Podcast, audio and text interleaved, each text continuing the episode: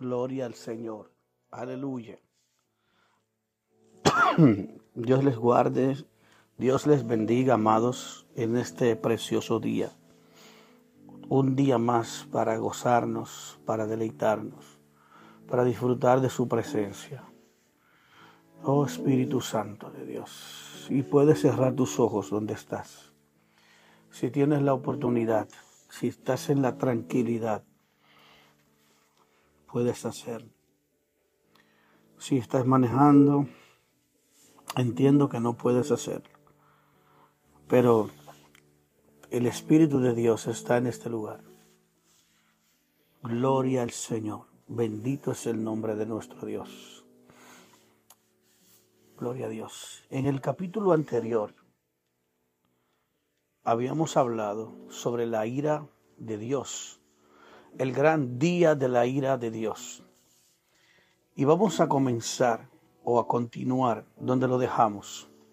Bendito es el Señor. Así que toma lápiz y papel si tienes la posibilidad. Y lo puedes, si no puedes hacerlo ahora, podrás hacerlo en cualquier momento. Puedes volver al video, perdón, volver al audio. Y si quieres ir parando, buscando las citas, comprobando, corroborando cada una de las palabras que nosotros decimos aquí, en, este, en esta enseñanza. Gloria a Dios. Vamos a iniciar nuestra enseñanza, la segunda parte, sobre el gran día de la ira del Señor. Otro punto revelado aquí es que los muertos, según veíamos en el capítulo anterior, de la gran tribulación, porque recuerden que la gran tribulación traerá una gran persecución sobre la iglesia, sobre el pueblo de Cristo.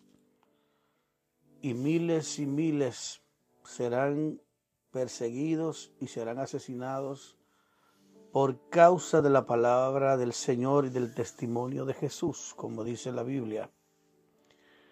Y lo que venimos a revelar en este momento, a mostrar, a iluminar por la palabra, es que los muertos de la gran tribulación serán parte de la segunda venida de Cristo. Y reinarán con Cristo, reinaremos con Cristo por mil años juntos con los de los que sean arrebatados, que estén vivos. Ese evento será un evento simultáneo. Los muertos en Cristo resucitan primero en su segunda venida se levantan todos los muertos que han sido fieles a Dios desde el inicio, desde el primer hombre hasta el último que haya muerto. Serían levantados como parte de los muertos en Cristo. Bendito sea el Señor. Y luego nosotros, lo que vivimos, lo que hayamos quedado, dice Pablo, según él dando a entender que habrá muchos que van a perder su vida y otros que habrán quedado, que habrán quedado siendo fieles, ya que una parte dentro de la iglesia estará fragmentada en tres grupos. ¿Cuáles son esos tres grupos en que la iglesia en la gran tribulación se va a fragmentar? Bueno, estos tres grupos son, primero, los que salen de la iglesia por causa de la persecución, por causa de la gran persecución que se levantará, de la cual Jesús dice, de la cual nunca la ha habido desde el principio del siglo, del mundo hasta ahora.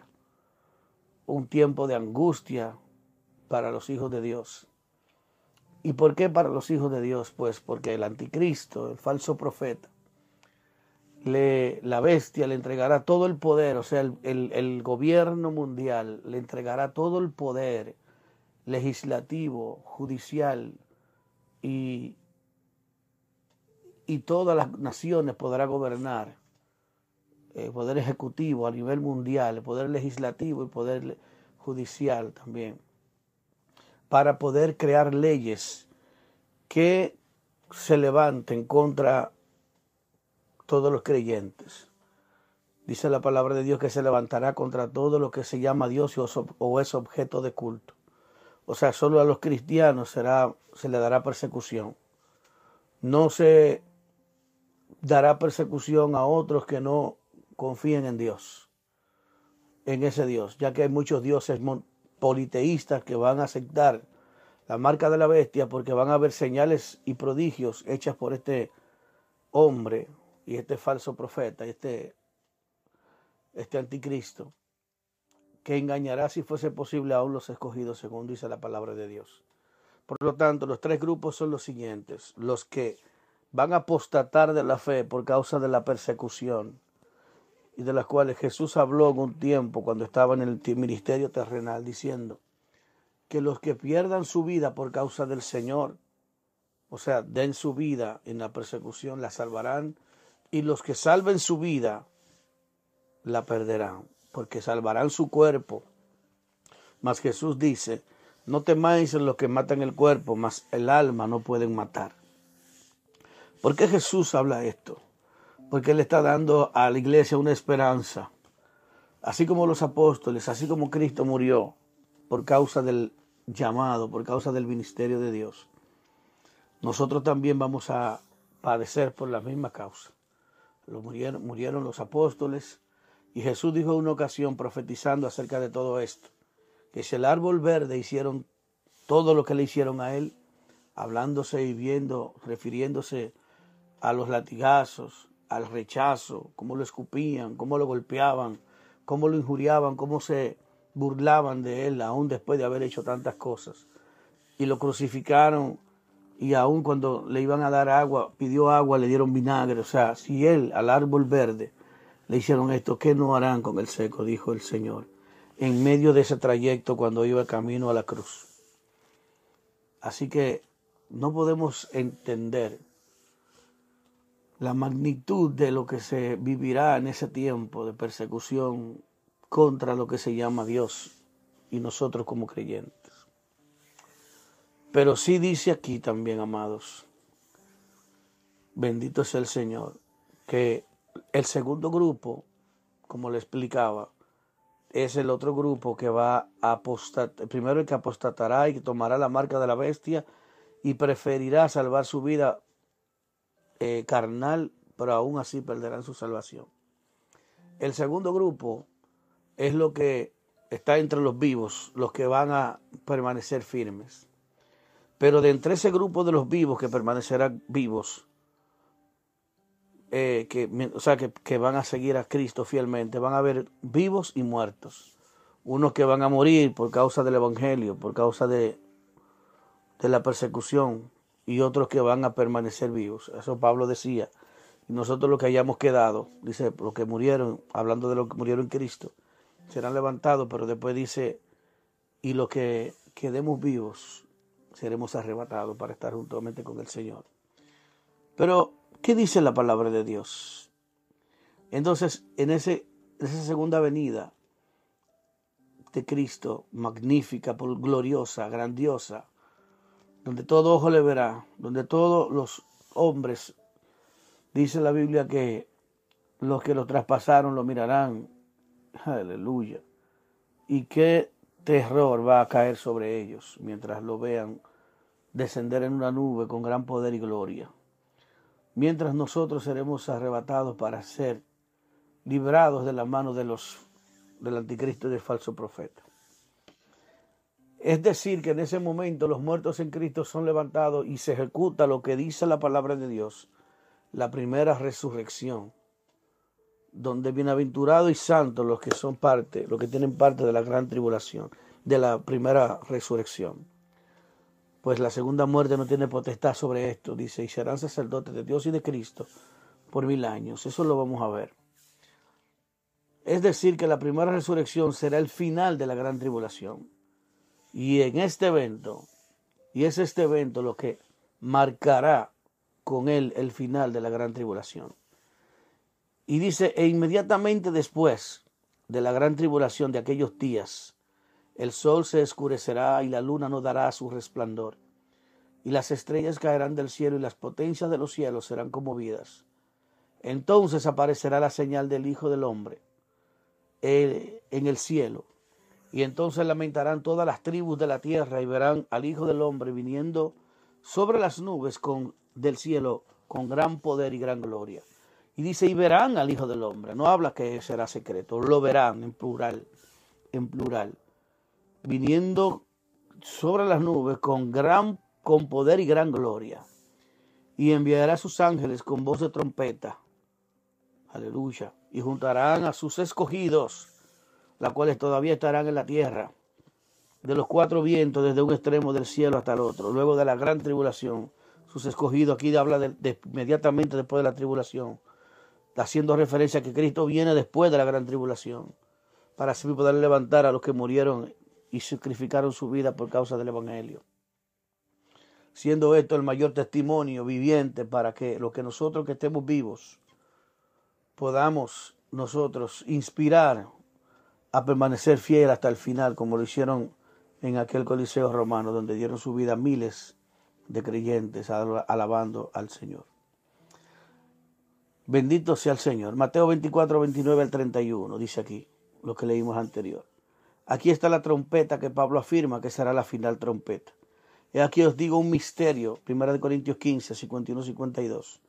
No todos dormiremos, pero todos seremos transformados en un momento en un abrir y cerrar de ojos a la final trompeta, porque se tocará la trompeta y los muertos serán resucitados, incorruptibles, y nosotros seremos transformados.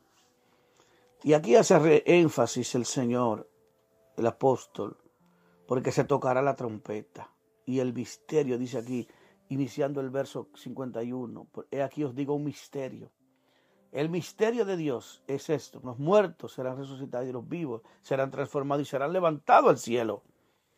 Ese es el misterio de Dios que fue oculto por los siglos y las edades a Juan el apóstol y a Daniel desde aquellos años cuando Dios le dio la visión.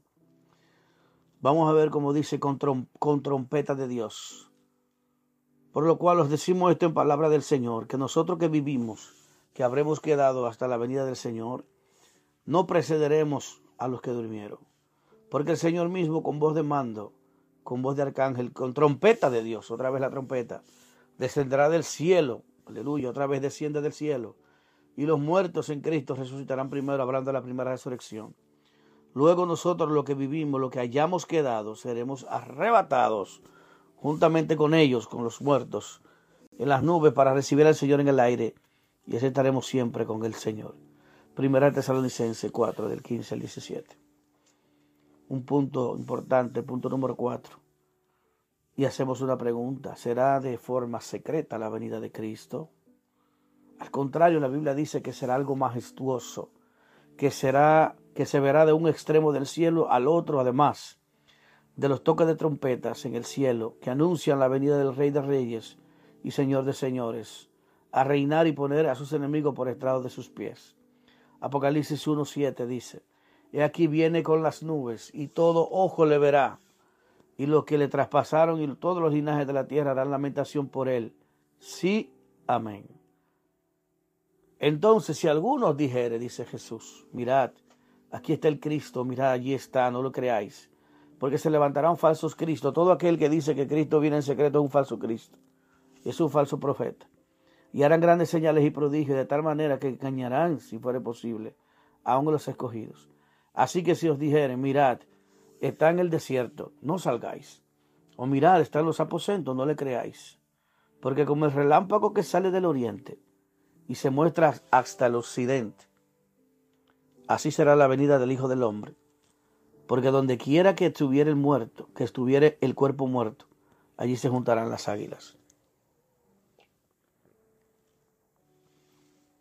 Mateo 24, versículos 23 y 24. Y Mateo 24, 26 al 28. Entonces lo que, lo que se habían reunido le preguntaron diciendo, Señor, ¿restaurarás el reino a Israel en este tiempo?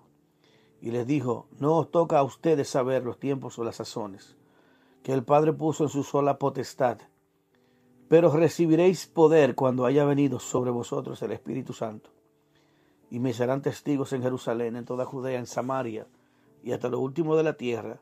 Y habiendo dicho esto, viéndolo ellos, o sea, lo están viendo a Jesús ahí, fue alzado y le recibió, le recibió una nube que le ocultó de sus ojos. Mira cómo Cristo, viéndolo, los discípulos es alzado y lo recibe, ellos viéndolo y lo reciben en una nube. Bendito Dios. Y dice, y le recibió una nube que le ocultó de sus ojos. Estando ellos con los ojos puestos en el cielo, entre tanto que él se iba, o sea que lo iban viendo, he aquí se pusieron junto a ellos dos varones con vestiduras blancas, esos son ángeles, los cuales también le dijeron, varones galileos, ¿por qué estáis mirando al cielo? Este mismo Jesús, que ha sido tomado de entre ustedes al cielo, así vendrá como la habéis visto ir al cielo. Está hablando claramente los ángeles y la palabra que dice Pedro, si la palabra dicha por los ángeles fue verdadera, aleluya, no hay una palabra dicha por los ángeles que haya sido mentira. La Biblia, Dios utiliza a estos seres sobrenaturales como mensajeros para enviar un mensaje de Dios a los seres humanos, a los siervos de Dios. Ahora podemos ver si puede venir ahora o hay cosas que nos dicen que está cerca aunque nadie sabe ni el día ni la hora, pero sí conoceremos que está a las puertas. Amados, sabemos que nadie sabe el día ni la hora, pero sí sabremos cuando está a las puertas, cuando está a punto de aparecer. Y Cristo todavía no viene, no viene hoy, no viene mañana, no viene el mes que viene, porque hay acontecimientos que la Biblia dice que tienen que suceder. Bendito sea el Señor. Pero acerca de los tiempos y de las ocasiones no tenéis necesidad, hermanos, de que yo os escriba, porque ustedes saben perfectamente que el día del Señor vendrá así como ladrón en la noche, que cuando digan paz y seguridad, entonces vendrá sobre ellos, no sobre nosotros, destrucción repentina, como los dolores de la mujer encinta. Escuche cómo son los dolores de la mujer encinta, y no escaparán. Los dolores, los dolores de la mujer encinta van de pocos a más, van en aumento comienza una pequeña, un pequeño empujoncito aquí, un pequeño dolorcito, un inconcito. Ese inconcito va aumentando de nivel el dolor y más y más y más, hasta que se hace insoportable, hasta que el mismo dolor provoca que el niño sea expulsado del vientre de la madre. Así mismo viene, viene el Señor. Los acontecimientos mundiales van a ir poco a poco aumentando de nivel de persecuciones, los niveles de agresión contra la iglesia, los niveles de situaciones a nivel mundial, las señales que Cristo habla de guerra, rumores de guerra, terremotos en diferentes lugares, irán de aumento en aumento hasta que ya veamos que llega el clímax de la manifestación de que esté a punto de venir el Señor Jesús.